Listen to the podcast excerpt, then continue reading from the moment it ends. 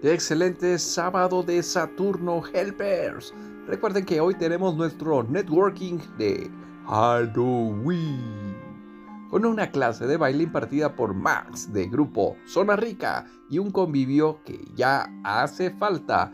Es de escorche libre, así que lleven sus drinks.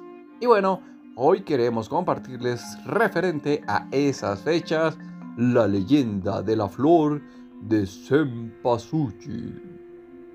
Dice la leyenda que todas las tardes subía a la montaña dedicada a Tonatiuh, el dios azteca del sol, Xochitl y Huitzilin, que estuvieron unidos por el amor desde que eran pequeños. Siempre compartieron juegos y los paseos por el pueblo. En cada visita colocaban de ofrenda ramos de flores. En ese sitio fue donde juraron amarse por siempre bajo cualquier circunstancia, incluso la muerte. Un día la guerra llegó a Huitzilin como buen guerrero. Tuvo que separarse de su amada para defender las tierras aztecas.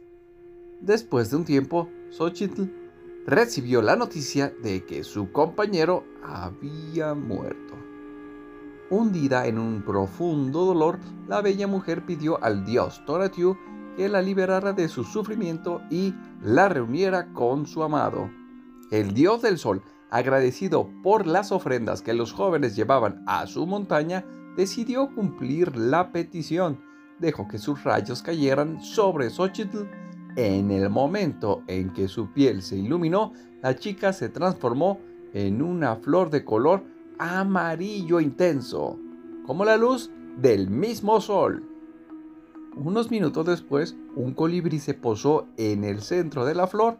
La historia nos dice que era la reencarnación de Huitzilin, por lo que, al hacer contacto con la planta, esta abrió sus 20 pétalos liberando un aroma intenso. Siguiendo la orden de Tonatiuh, el amor de los dos jóvenes aztecas permanecerá mientras haya colibríes y flores de cempasúchil. Sempoal Xochitl 20 Flor en los campos mexicanos. Cortesía Clara Franco. Éxito y bendiciones. Nos amo. Hashtag Unidos crecemos.